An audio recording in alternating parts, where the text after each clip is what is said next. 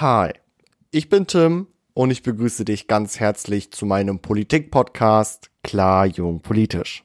Der Politik-Podcast für junge Menschen von jungen Menschen. In dieser heutigen Episode geht es mal um das Thema Umweltrassismus. Tatsächlich, wo ich, sage ich mal, so als Person denke, dass du entweder über dieses Thema noch gar nichts gehört hast oder halt eben sehr wenig gehört hast. Und genau das wird sich jetzt ändern. Bevor wir aber, sage ich mal, so zu diesem Thema können, äh, kommen, can we just talk about, dass ich ähm, seit eineinhalb Wochen keine Episode hochgeladen habe, obwohl ich eigentlich mal die Person war, die gesagt hat, yo, mindestens zweimal in der Woche kommt eine Episode raus. Ähm, yeah, I'm sorry, ähm, meine Schuld. Ähm, ich lag nicht lazy im Bett, ähm, wie es vielleicht einige von mir denken würden. Ähm, ich habe gearbeitet, klar, aber nicht so viel zu diesem Podcast. Deswegen, I'm so sorry. Wahrscheinlich hat es auch einfach niemand von euch gejuckt. Wahrscheinlich dachten sich einfach alle so, yo, zum Glück ladet er nichts hoch. Keine Ahnung. Aber jetzt ist wieder eine Episode da. Also ich habe jetzt sozusagen jetzt wieder meinen alten Rhythmus. Sonntag, Mittwoch, Sonntag, Mittwoch, Sonntag, Mittwoch. Ähm, der wird sich jetzt beibehalten tatsächlich. Ähm, und ja, bevor wir aber jetzt zum Thema Umweltrassismus kommen, möchte ich noch zu diesem Thema eine Sache klarstellen. Ich bin ein weißer Cis-Mann. Ich habe in meinem Leben viele, viele Privilegien, die andere Menschen nicht haben. Das persönlich finde ich ziemlich scheiße. Ähm, es kann sein, dass ich mich im Laufe dieser Episode ähm, blöd mal ausdrücke, beziehungsweise ich irgendwas droppe, was nicht cool war, beziehungsweise was nicht cool ist und sich gewisse Menschen davon angesprochen fühlen, beziehungsweise sich dadurch irgendwie diskriminiert fühlen oder so. Ähm, deswegen sage ich das am Anfang, damit, wenn du irgendwas hörst, ich habe wirklich viel Recherche hier reingesteckt. Ich habe das wirklich alles, sage ich mal, so in meinem Kopf so überlegt, dass ich nichts droppen kann, was, sage ich mal, so blöd sein könnte und ich das auf jeden Fall auch nicht möchte. Aber wenn das mir wirklich aus Versehen passiert oder es einfach Sachen gibt, die ich persönlich für harmlos halte, aber du denkst, ja, ich fühle mich dadurch diskriminiert, dann sag mir das bitte. Du weißt, du er, ähm, erreichst mich auf Instagram, Tim Wiedenmeier, Tim mit Doppel-I geschrieben, genauso wie auf Twitter und hast halt eben auch über YouTube-Kanal ähm, die Chance, mir eine E-Mail zu schreiben. Genauso ähm, hast eigentlich auch die Chance, über meinen Instagram-Account mich direkt anzurufen.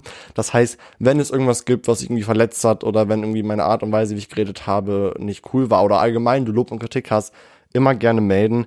Mir war das nur wichtig, weil ich tatsächlich, ähm, als ich diese Recherche betrieben habe, ähm, viele, viele ähm, Videos und auch Podcast-Episoden mir angehört habe und ähm, mir sowas immer gefehlt hat. Also ich persönlich finde es wichtig, wenn man vor allem über so ein Thema redet, dass man am Anfang klarstellt, yo, wenn es irgendwas gibt, was ich gedroppt habe, was nicht cool war, dann sag mir das bitte. Denn das ist für mich persönlich ganz, ganz wichtig. Immer diese Kommunikation, sage ich mal so. Aber ja, starten wir mit dem Thema Umweltrassismus. Ich würde aber vorschlagen, bevor wir uns beide mit dem Thema Umweltrassismus befassen, sollten wir erstmal für uns beide klären, okay, klar, Umweltrassismus, sagt schon der Name, ist eine Art beziehungsweise eine Abzweigung vom Rassismus. Das heißt, wir beide klären erstmal untereinander, okay, was ist eigentlich Rassismus? Das heißt, wir machen jetzt so einen kleinen Brainstorming, yo, was ist eigentlich Rassismus? Also, Rassismus ist, wenn Menschen, sage ich mal so, aufgrund ihrer äußeren Merkmale diskriminiert werden. Äußere Merkmale, darunter zählt zum Beispiel die Hautfarbe, die Herkunft oder die Religion. Gleichzeitig gilt das halt eben auch für innere Merkmale, Sprache, Kultur. Ähm, je nachdem, man kann auch Kanon, Herkunft und Religion zu den inneren Werten packen. Also allgemein, Menschen werden aufgrund ihrer Merkmale diskriminiert. Meistens ist es so, dass die RassistInnen, also die, die, sag ich mal so, sich rassistisch äußern, ihre eigenen Merkmale betonen wollen und sozusagen denken, dass ähm, ihre Merkmale höher sind als die Merkmale der Menschen, die, sage ich mal, so von Rassismus betroffen sind und ähm, ihre, sage ich mal so, ihre Merkmale dadurch halt eben ähm, unterscheiden mit den Merkmalen von den anderen Leuten, beziehungsweise den Merkmalen und den Eigenschaften von den anderen Leuten. Daraufhin sind halt eben betroffen entweder Einzelpersonen oder Menschengruppen. Das heißt, es gibt entweder Einzelpersonen, die von Rassismus betroffen sind, oder einzelne Menschengruppen, also Bevölkerungsgruppen oder bestimmte Menschen einer Kultur, gewisse Menschen einer Religion, die halt eben wirklich gezielt leider von Rassismus betroffen sind. Und ich glaube, wir wissen alle, die Folgen von Rassismus sind fatal entweder durch Sprache, entweder durch Gewalt. Rassismus ist nicht cool und ich glaube auch wirklich, Rassismus ist einer der dümmsten Sachen, also wir leben in einer sehr crazy Welt, aber Rassismus ist wirklich einer der dümmsten Sachen, die es tatsächlich gibt. Was natürlich auch auf einer Seite man sich merken sollte, beziehungsweise was Gutes zu wissen, dass RassistInnen sich, sage ich mal so, eine homo ähm, homogene Gesellschaft wünschen. Jetzt denkst du dir wahrscheinlich, okay, yo, was heißt homogen? Homogen heißt circa gleich, ähm, circa so viel wie gleiche. Das heißt, RassistInnen wünschen sich eine gleiche Gesellschaft. Das heißt, RassistInnen wollen, dass die Merkmale, die Eigenschaften, die sie haben, auch andere Menschen haben. Und wenn irgendwelche Menschen kommen, die ihre Eigenschaften und ihre Merkmale, wie zum Beispiel die Hautfarbe, nicht haben, wollen sie diese Menschen nicht in ihrer Gesellschaft haben. Das ist halt eben das Problem dran, sage ich mal so. Und letztendlich gibt's auch, da möchte ich noch kurz was zu sagen, immer das Argument, ja, es gibt doch auch Rassismus gegen Weiße. Ähm, Honey, wenn du sagst, dass es Rassismus gegen Weiße geben würde, müsste man die jahrhundertlange Geschichte von, von, von, von, ähm, von Sklaverei und Kolonialgeschichte rückgängig machen. Und tatsächlich möchte ich mich jetzt auch in dieses Thema Rassismus gegen Weiß etc. nicht weiter zu vertiefen, denn ähm, das ist ein ziemlich großes Thema mit verschiedenen Meinungen.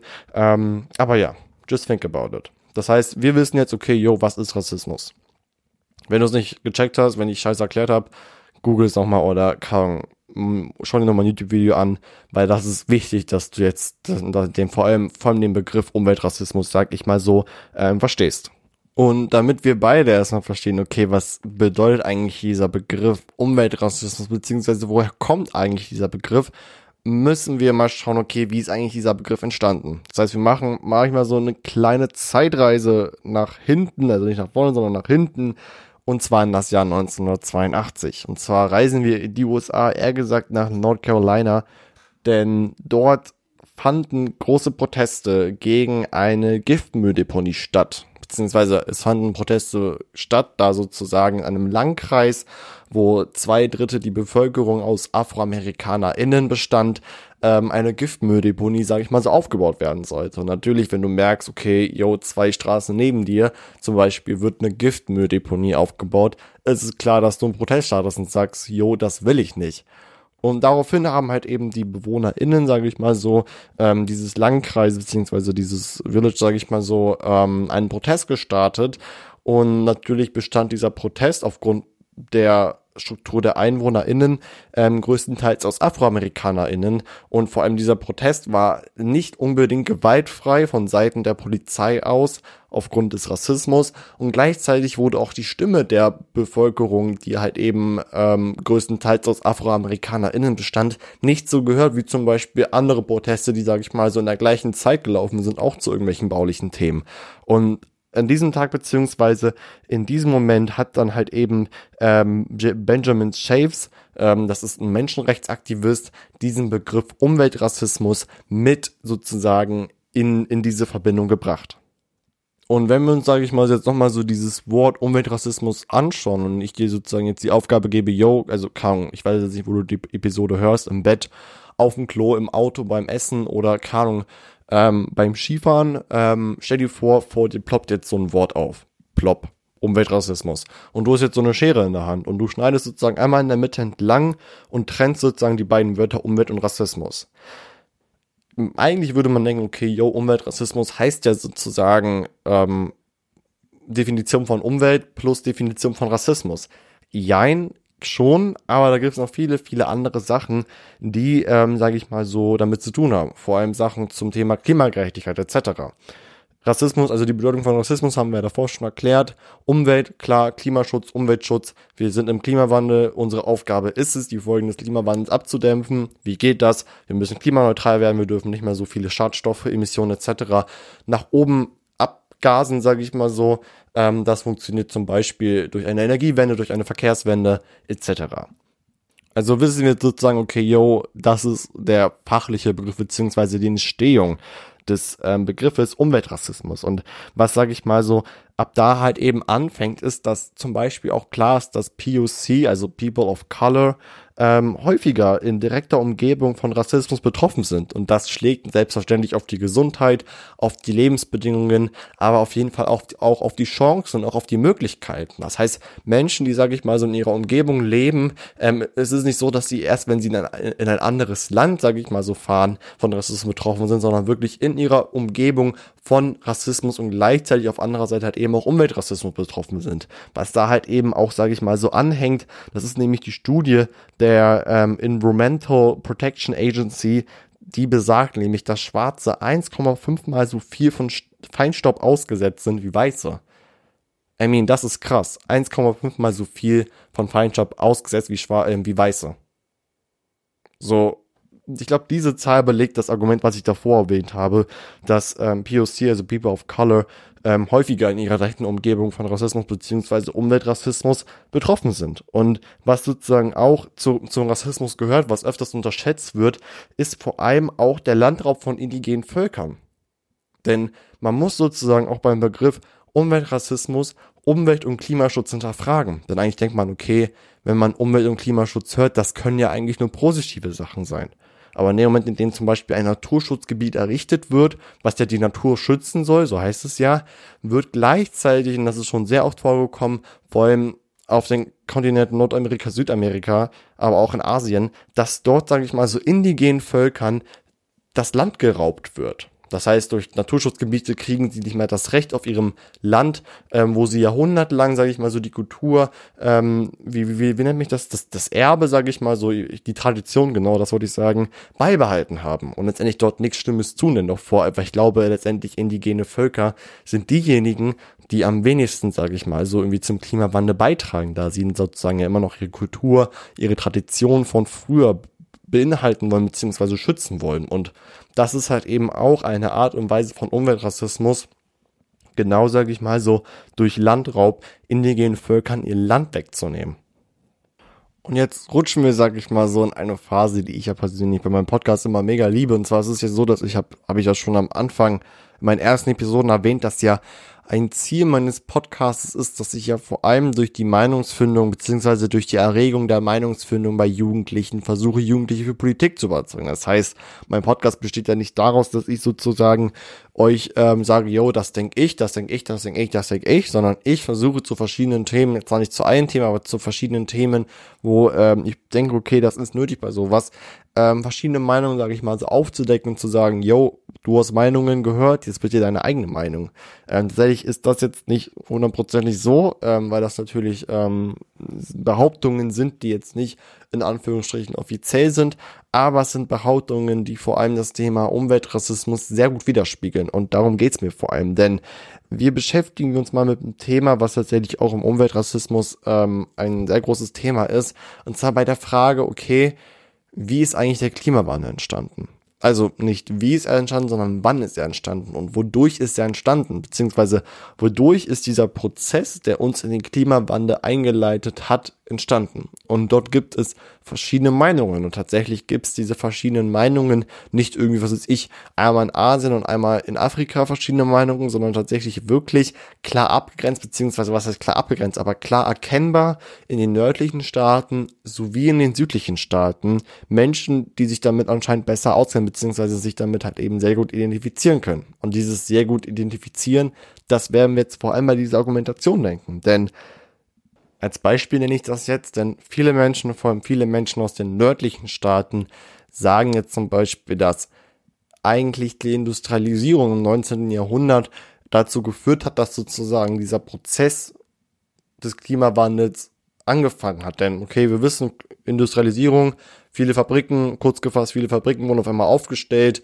ähm, mit dem Sinn, die Wirtschaft anzukurbeln, viel Geld zu verdienen, viele Sachen zu produzieren. Und dort gab es sehr, sehr, sehr, sehr wenige Menschen, die gesagt haben zu den Unternehmen, yo, du musst aufpassen, wie viele Schadstoffe du ausstößt, du musst diese und diese gewissen Filter einbauen. Das gab es früher noch nicht so krass, wie es jetzt, wie es sozusagen es jetzt gibt. Und da gibt es natürlich viele Menschen, die sagen, yo, ähm, die Industrialisierung ist schuld daran, dass dieser Prozess begonnen hat zum Klimawandel, was ja, sage ich mal so, Anfang an schon mh, hm, sag ich mal so, sehr plausibel klingt, weil klar, viele Fabriken, wenig Regelungen, viele Schadstoffe, sag ich mal so.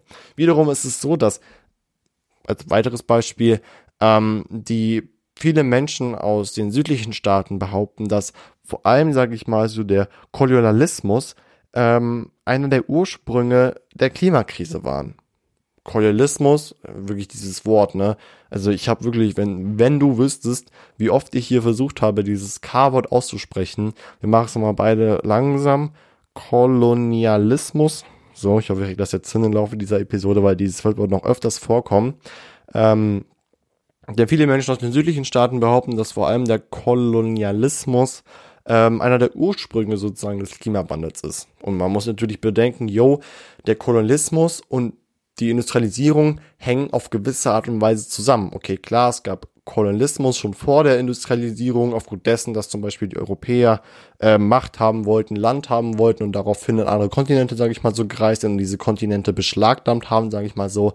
Aber größtenteils stand der ähm, größtenteils ähm, sag ich, also entstand beziehungsweise bestand der Kolonialismus in Verbindung mit der Industrialisierung. Denn es ging ja nämlich darum, jo, wir haben viele Fabriken, die wurden überall in den nördlichen Staaten halt eben, sage ich mal so, aufgebaut, erbaut. Jetzt war die Frage, okay, wir brauchen erstens Personal, was für uns arbeitet, billiges Personal. Wir brauchen Ressourcen, die wir verwenden können, billige Ressourcen. Und wir brauchen auch allgemein, sage ich mal so, Sachen, die nicht teuer sind, weil natürlich ging es den Leuten, wie es heute immer noch den meisten Leuten geht, um Geld. Und wo kriegt man dieses billige Personal und wo kriegt man diese billigen Ressourcen her? Klar, aus dem globalen Süden, weil natürlich die Menschen aus dem globalen Norden fortgeschrittener waren, entwickelter waren als die Menschen aus dem globalen Süden. Das heißt, die Menschen aus dem Norden haben gesagt, okay, yo, gehen wir mal in den Süden, berauben die Menschen, die in den südlichen Staaten leben, um ihre Ressourcen, um ihre Familien, um sozusagen unseren Wohlstand zu sichern. Und das ist halt eben das Problem. Die Ausbeutung von diesen kolonisierten Ländern hat Profite nur bei den Reichen gemacht. Das heißt, nur die Reichen haben, sage ich mal so, von dieser Ausbeutung, die wirklich unglaublich grausam war, profitiert.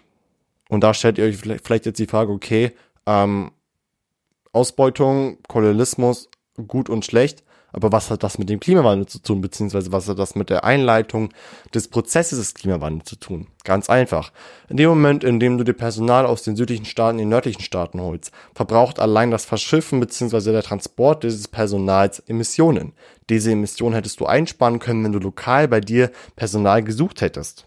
Weiter, der Abbau von den Ressourcen in den globalen Süden, wo natürlich auch der Abbau, sage ich mal so, nicht irgendwie unter einem gewissen Klimaschutzgesetz stand, sondern einfach abgebaut wurde, abgebaut wurde, abgebaut wurde, hat viele, viele, viele, viele Emissionen verursacht. Das heißt sozusagen, der Abbau der Ressourcen hat Emissionen verursacht, der Transport der Emissionen ähm, der ähm, Ressourcen hat ähm, Emissionen verursacht, der Transport des Personals hat, hat Emissionen verursacht und weiterhin die Verarbeitung beziehungsweise die Ausarbeitung der Ressourcen im globalen Süden, im, nein, nicht im globalen Süden, im globalen Norden, da befinden wir uns, haben Emissionen verursacht. Das heißt, wenn wir sehen, okay, wir haben sozusagen vier Quellen, die Emissionen verursacht haben, kannst du es mal selber nachdenken. Man hätte mindestens zwei von diesen Quellen, Transport der Ressourcen und Transport des Personals ersparen können, wenn man auch diesen Kolonialismus nicht betrieben hätte. Das heißt, man hätte eigentlich die Hälfte der Emissionen, die genau durch diesen Kolonialismus entstanden sind, einsparen können. Und das hätte uns vielleicht vor dem Klimawandel, sage ich mal so, bewahrt so gesehen können wir verbinden, okay, yo, Umweltrassismus hat viel mit Ausbeutung zu tun. Und da ist jetzt die Frage, okay, war ja Geschichte, sage ich mal so. Ähm, ich hoffe, ich habe das alles so gut erklärt. Ich weiß nicht, Frau Seng, meine Geschichtslehrerin, wenn Sie das hören, hm, ähm, hoffentlich ähm, wenn Sie mir nicht immer eine Nachricht schreiben, von wegen so, yo Tim, ich glaube, wir müssen das Thema Kolonialismus nochmal härter durchnehmen. Ähm, genau, das heißt, die Frage, gibt es überhaupt noch Ausbeutung heute? Weil, I mean, man könnte sagen, ja, das war doch Geschichte und es ist halt passiert. Aber leider muss ich dir sagen, dass es Ausbeutung heute immer noch gibt.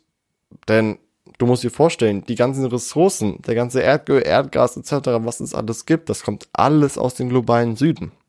Und da ist tatsächlich der whole point, was ich wirklich unglaublich ungerecht finde, die Tatsache, dass der Norden den Süden beraubt, um Klimaschutz im Norden zu, ver zu vergewissern und gleichzeitig durch die Beraubung der Ressourcen für Klimaschutz im Norden der Süden keine Chancen mehr hat, seine eigenen Ressourcen für deren Klimaschutz zu nutzen.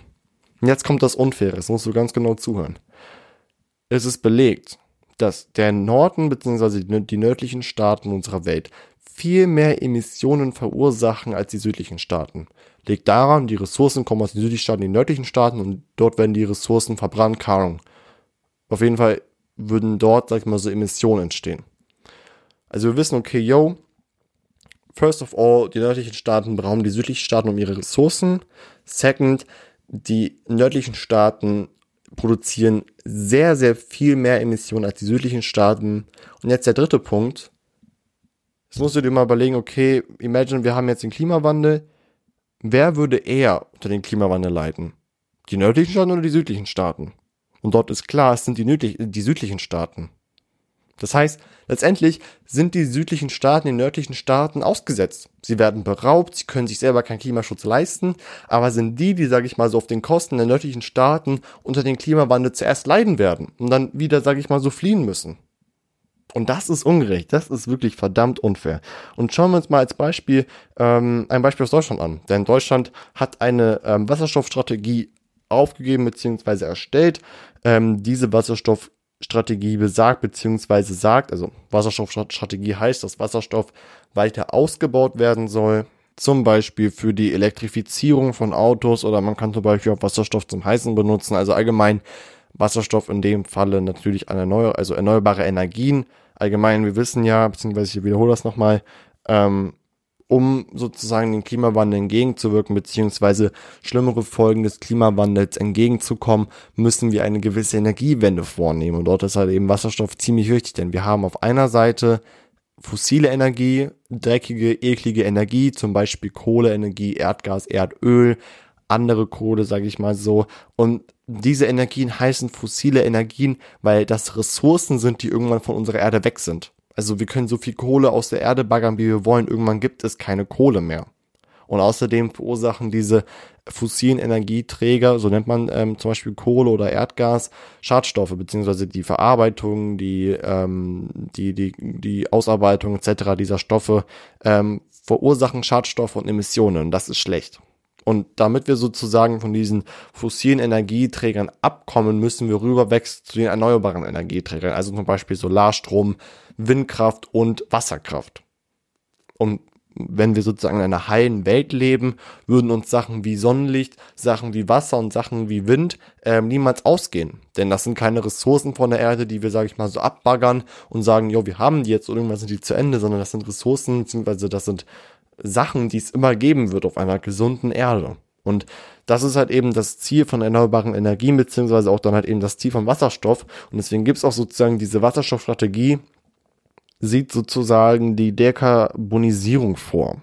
Also Dekarbonisierung heißt von der Kohle weggehen, also wirklich die Kohle gezielt, sage ich mal, so abschaffen. Also die Kohle nicht mehr als Energieträger beziehen. Und letztendlich weiß man, okay, um dieses Ziel, um diese Dekarbonisierung, also die Kohle abzuschaffen, ähm, dieses Ziel ist sozusagen unmöglich ohne Import von Wasserstoff aus dem Ausland. Das heißt, um sozusagen diese deutsche Wasserstoffstrategie zu ermöglichen, können wir, haben wir gar nicht die Kapazitäten, diesen Wasserstoff, den wir ja brauchen, hier in Deutschland beziehungsweise hier in der Umgebung zu produzieren oder zu erzeugen, sondern wir müssen wirklich gezielt Wasserstoff aus dem Ausland importieren. Und woher wird dieser Wasserstoff importiert? aus dem globalen Süden. Warum? Weil zum Beispiel für Wasserstoff, also ich bin jetzt kein Chemiker und ich möchte mich auch nicht irgendwie äh, dieses Thema reinsteigern. Ähm, man braucht für Wasserstoff auf jeden Fall Wasser und, ähm, sage ich mal, so gewisse Art und Weisen, also für eine gewisse Art von Wasserstoff, die häufig ver ähm, verwendet wird, Erdgas zum Beispiel. Und wo findet man Wasser und Erdgas am meisten? Im globalen Süden. Klar, man findet Wasser auch im globalen Norden, aber die Kombination ist besser im globalen Süden. Das heißt sozusagen, dass ähm, genau dort immer noch diese um dieser Umweltrassismus betrieben wird. Das heißt, Ressourcen aus dem globalen Süden werden genommen, damit der globale Norden, sage ich mal, so für sich was tun kann und die Leute im globalen Süden haben nicht mal die Chance, da irgendwas zu ändern, weil es einfach Verträge gibt oder weil es halt eben entweder erlaubt ist, sozusagen ähm, nicht erlaubt ist, ungefragt diese Ressourcen einfach abzubauen, ohne irgendwie Grund zu haben, beziehungsweise ohne dass der globale Norden dort irgendwie mit den Händen drinne steckt. Und ich habe sozusagen davor schon erwähnt, diese Ressourcen kommen aus dem Süden. Und der Süden wird beraubt für den Klimaschutz im Norden. Und das ist tatsächlich, sage ich mal so, die kranke Sache, dass vor allem auch für den Süden in dem Fall nichts übrig bleibt, beziehungsweise man ja auch nicht Ressourcen abbauen, ähm, abbauen kann, abbauen kann, abbauen kann, sondern das muss natürlich alles geregelt laufen. Man kann nicht sagen, man baut jetzt von dieser bis zur nächsten Woche einen, einen, einen, einen ähm, kompletten Erdölbereich, zum Beispiel in Südafrika ab. Das funktioniert so nicht letztendlich. Das muss man natürlich geregelt machen. Und dort haben halt eben die südlichen Staaten selber, wo sich ja die Ressourcen befinden, wenig Chance, da irgendwie irgendwas zu machen, weil natürlich dort die Hände von den reichen Leuten aus den nördlichen Staaten, sage ich mal, so hängen. Und das ist halt eben auch der Grund, wieso halt eben auch der südliche, ähm, die südlichen Staaten nicht irgendwas behalten können oder nicht irgendwie sagen können, so like, no honey, du kriegst meine Ressourcen nicht, sondern die sind da sozusagen und sind davon ausgesetzt, dass der globale Norden sie halt eben ausnutzt, weil sie es auf anderer Seite gewohnt sind durch die Kolonisierung, dass der globale Norden bzw. die Europäer sagen, yo, das ist alles unser, das ist alles unser, wir wollen die Macht, wir wollen sozusagen die Landfläche haben und ähm, eigene Rechte haben die dort eigentlich nicht mehr. Und das ist halt eben vor allem das große Problem beim Thema Umweltrassismus. Und ich habe es davor davor schon erwähnt, vor allem der globale Norden ist verantwortlich für die größten Emissionen, zum Beispiel CO2, und der globale Süden leidet darunter. Das heißt, wir tun, wir tun, wir tun, wir tun, und wir sind letztendlich die Letzten, die davon irgendwas zu spüren bekommen. Und das knüpft zum Beispiel auch gut an einem Beispiel an. Denn eine Studie hat ergeben, dass der Emissionsabdruck von Deutschen 17 mal größer ist als der von den Personen in Bangladesch.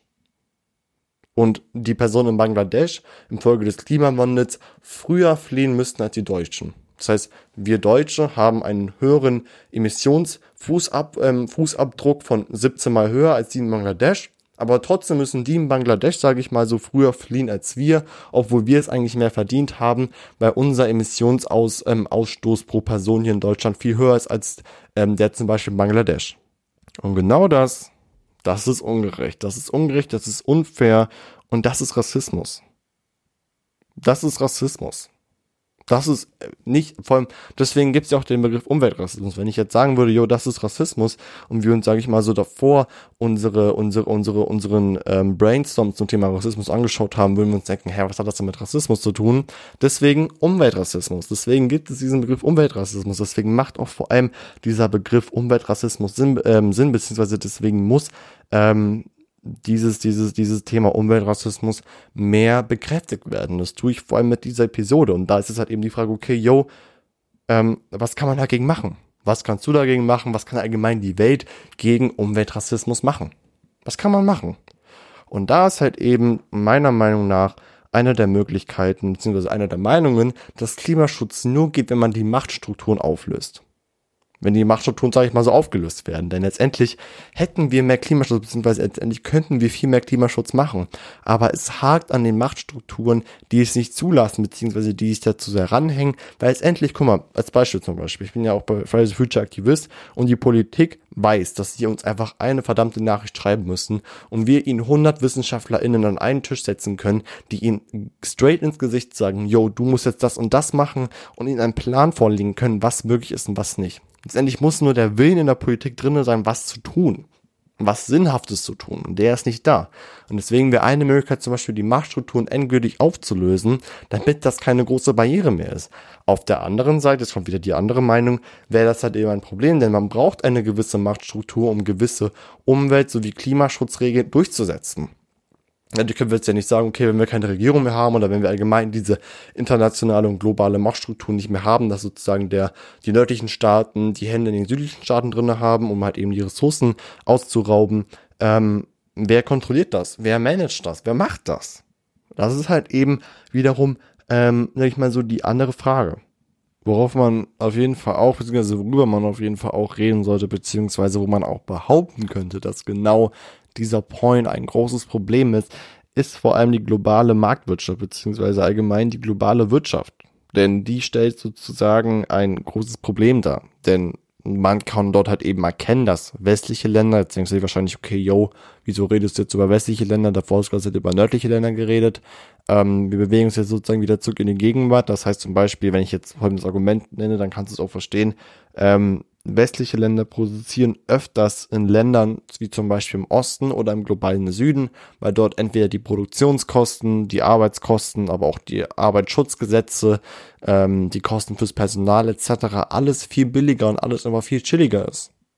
Zum Beispiel Asien. So, Asien, da gibt's ja auch Staaten, die liegen ja so gesehen im globalen Norden, aber sind jetzt genau von diesem Thema auch betroffen. Und das ist halt eben das Problem an der globalen Wirtschaft, dass halt genau das ermöglicht wird, dass genau von den westlichen Staaten aus, von den Chefs, von den Chefins, ähm, die, sage ich mal, so oben in ihren Stühlen sitzen und denken, yo, wie kann ich am besten Geld sparen? Genau in den Arbeitskosten, in den Produktionskosten, die dann sozusagen meistens nicht in den westlichen Ländern stattfindet und gleichzeitig, wenn jetzt zum Beispiel irgendwie bei ähm, Amazon oder Ahnung, bei irgendwelchen irgendwelchen Läden oder Shops kaufst, wo die Preise wirklich verdächtig billig sind, dann kannst du dir sicher sein, dass dort auf jeden Fall entweder Umweltrassismus drin steckt oder einfach ähm, diese globale Marktwirtschaft beziehungsweise diese globale Wirtschaft, die ja als Problem angesehen wird, sage ich mal so in diesem Thema mit drinne hängt. Denn Honey, du würdest niemals einen geilen Vintage Pullover oder irgendwie was ist ich was ähm, geile Unterwäsche für fünf Euro bekommen, ähm, wenn die wirklich in den westlichen Staaten produziert werden würde. Das ist letztendlich unmöglich. Ähm, was natürlich damit sozusagen auch zusammenhängt, ähm, ist, dass die früheren kolonialistisch ausgebeuteten ähm, Staaten dazu gehören. Das heißt, Staaten, die sozusagen früher ähm, durch den Kolonialismus ausgebeutet wurden, werden jetzt in Anführungsstrichen immer noch ausgebeutet durch diese globale Wirtschaft. Das heißt, westliche Staaten produzieren gezielt in diesen Staaten, die sozusagen ähm, früher kolonialistisch ausgebeutet wurden, damit sozusagen sie, wie gesagt, Geld sparen, beziehungsweise auch irgendwie bei sich selber Ressourcen sparen und genau diese Ressourcen aus diesen Staaten verbrauchen können. Und gleichzeitig zerstört das natürlich auch die Natur, das ist ganz klar. Und auch die und, und auch auf die Bedürfnisse der Bevölkerung, zum Beispiel dann vor Ort, wird gar nicht eingegangen, beziehungsweise auch allgemein die Menschenrechte, ähm, ich will nicht sagen, werden missachtet, aber die juckt dort eigentlich relativ wenig Leute. Hauptsache, da wird produziert, dort wird Geld verdient für die westlichen Staaten, nicht für die Staaten, die, sage ich mal, so in denen produziert wird. Und das ist sozusagen auch ein Grund zum Beispiel dann dafür zu sagen, yo, da muss man auch vor allem die globale Wirtschaft kritisieren. Und das ist halt eben genau das Problem, was ich persönlich auch in der Umweltrassismus sehe. Deswegen komme ich jetzt nochmal zu den Argumenten zurück, die ich davor schon genannt habe. Wir nördliche Staaten nehmen uns aufgrund der langen, langen Geschichte, vor allem im Kolonialismus, die Verantwortung bzw. denken, dass wir das Recht dazu haben, irgendwelche Ressourcen, irgendwelche Staaten dafür auszubeuten für unser Profit. Und das hat vor allem was mit dem Klimaschutz zu tun, denn ich sage es nochmal wir nördliche Staaten, beziehungsweise die nördlichen Staaten, rauben die südlichen Staaten um ihre Ressourcen aus, damit die nördlichen Staaten sich Klimaschutz leisten können. Und die südlichen Staaten können sich dadurch wiederum keinen Klimaschutz leisten. Und letztendlich sind, wenn dann wirklich der Klimawandel eintritt, die Menschen aus den nördlichen Sta äh, aus den südlichen Staaten, die alles verloren haben, die ausgeraubt wurden, die immer noch ausgeraubt werden, diejenigen, die früher fliehen müssen als wir hochnäsigen Affen aus den nördlichen Staaten, die, sage ich mal so, ähm, die aus den südlichen Staaten halt eben ausrauben. Und da kommen wir direkt zu dem Point, okay, yo, äh, habe ich, da, hab ich davor schon ja schon erwähnt, letztendlich weißt du jetzt ja, okay, was ist eigentlich Umweltrassismus? Aber klar, beim Thema zum Beispiel, was kannst du gegen Rassismus tun, würden dir und mir und auch anderen vielen, vielen Menschen viele, viele Sachen einfallen. Aber was kannst du eigentlich gezielt gegen Umweltrassismus tun? Das ist tatsächlich eine ziemlich schwierige Frage, weil ähm, natürlich man am besten was gegen Umweltrassismus tun kann, wenn man genau in dieser, in diesem Spektrum beziehungsweise in dieser Blubberblase drinne ist, ähm, die halt eben genau dafür verantwortlich ist. Das gehe ich davon aus, sind die meisten ZuhörerInnen von mir nicht. Das heißt, es ist letztendlich für uns auch einfach ganz einfach beim Thema Umweltrassismus. Achtet auf euren Konsum. Nicht irgendwie von wegen, yo, was weiß ich, ähm, wo es deine, so kaum, kauf keine Bananen mehr oder so, denn ähm, das kann man auch zum Beispiel unter dem Thema Umweltrassismus verstehen. Ähm, klar, ähm, kann, klar, bei jeder Sache, die sozusagen aus den südlichen Staaten kommen, heißt es nicht gleich, dass die nördlichen Staaten sie, sage ich mal, so dadurch ausrauben, weil klar, Bananen ähm, können nicht im Norden beziehungsweise sehr schwer in den nördlichen Staaten wachsen als in südlichen Staaten und das ist sozusagen dann halt eben nicht möglich. Aber mir geht's hier nicht um irgendwelche Exportprodukte beziehungsweise Importprodukte, sondern mir geht's hier wirklich um erdliche Ressourcen, wie zum Beispiel Erdas, ähm, Erdgas, nicht Erdas, Erdgas, Erdöl, diese gesamten Sachen, die ruhig im Süden bleiben könnten und wo der Norden eigentlich keine, keine, keine Stimme hat, keine, keine, keine Machtposition hat, da irgendwie einzureden und zu sagen, jo, wir rauben die Leute immer noch aus. Vor allem genau dann, wenn wir alle noch wissen, was früher passiert ist mit dem Kolonialismus, dass Menschen umgebracht wurden, dass Menschen irgendwie versetzt wurden, dass Länder beraubt wurden, nur damit die süchtigen nördlichen Menschen, sag ich mal so, ihren, ihren, ihren Frust beziehungsweise ihre Wünsche erfüllen können. Und das ist letztendlich asozial und sowas sollte es eigentlich in dieser heutigen Welt nicht mehr geben. Gibt es leider immer noch. Und genau deswegen ist Umweltrassismus so ein großes Thema. Vielleicht auch nicht, wenn du davon gehört hast. Aber, aber, ähm, es ist ein großes Thema und tatsächlich ähm, möchte ich das nochmal jetzt erwähnen, denn ich mache jetzt sozusagen meinen kleinen Abspann, aber die Episode ist danach noch nicht zu Ende. Das heißt, wenn du sozusagen meinen Abspann hörst, hör weiter, denn ich werde am Ende dieser Episode noch ein kleines Beispiel für Umweltrassismus, sage ich mal, so setzen, damit du auch wirklich diese Episode damit beendest und mit einem klaren Beispiel, sage ich mal, so im Kopf. Denn ähm, die Menschen, die mir auf Instagram folgen, ich ähm, kündige meine Episoden immer an und ich werde nach dieser Ankündigung meiner Episode, die ja am Sonntag rauskommt, beziehungsweise heute rausgekommen ist, ähm, ein Post, sage ich, jetzt hat mein Handy geklingelt, Mano, ähm, ein Post von ähm, der Fridays for Future Ortsgruppe Aachen hinterherpacken, die wirklich einen geilen, geilen Post zum Thema Umweltrassismus gemacht haben, worauf auch jetzt die meisten Argumentationen beziehungsweise die meisten Quellen beruhen, ähm, die ich, sage ich mal so, hier nannte, beziehungsweise benutze ich da auch halt eben auch einige Quellen von einem Artikel von der Klimataz, ähm, das verlinke ich dort auf jeden Fall auch noch. Das heißt, wenn du dich weiter in dieses Thema vertiefen möchtest, wenn du vor allem noch mehrere Sachen dazu hören möchtest, denn wirklich dieses Thema ist unnormal. Unnormal interessant. Das heißt, wenn du irgendwann mal das Thema Umweltrassismus irgendwie in einem Unterricht mit einem Referat machen musst und du wirklich keinen Bock hast, Honey, ich mach's für dich. Ich mach's sogar nicht für Geld, because I don't need money. Aber ich mach's für dich, weil das Thema ist wirklich so cool und so interessant, aber gleichzeitig auch so schrecklich. Ähm, Deswegen hoffe ich aber zumindest, dass diese Episode für dich informativ war, dass dir diese Episode gefallen hat. Ähm, wie gesagt, ich habe es auch schon erwähnt, wenn es irgendwas gab, was ich gedroppt habe, was dich verletzt hat oder so, sag es mir bitte, weil genau dann kann ich das verändern. Ähm, aber ja, ich hoffe, dir hat diese Episode gefallen. Ich hoffe, du ähm, vergibst mir, dass ähm, ich mal für eineinhalb Wochen inaktiv war. Klingt tatsächlich wenig, also eineinhalb Wochen eigentlich nicht viel so. Ich tue ich spiele das so auf, als wäre das eineinhalb Jahre gewesen. Naja, ich bin so eine kleine Drama Queen.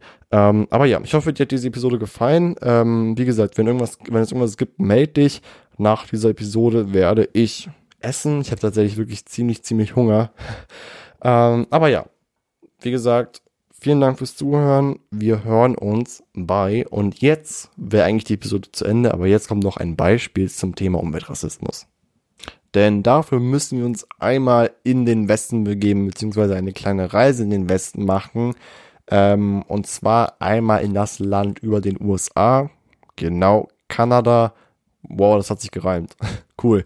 Ähm, und zwar eher gesagt in Alberta, denn dort in Alberta wurde um Tersan, das ist so schweres Erdöl, sage ich mal so, abzubauen, ein Vertrag mit den First Nations, das sind indigene Völker, zunichte erklärt. Dieser Vertrag beinhaltete, dass die First Nations trotz dem Abbau vom Teersand immer noch in diesem Bereich, wo halt eben Teersand abgebaut wird, leben, jagen, fischen, einfach ihre Kultur und ihre gesamten Sachen, die halt einfach sie ausmachen, ausleben können. Dieser Vertrag wurde zunichte erklärt, auf diesen Vertrag wurde gespuckt, weil Menschen süchtig nach Profit sind, weil Menschen sich nicht für indigene Völker, sage ich mal so, interessieren und genau das, das ist Umweltrassismus.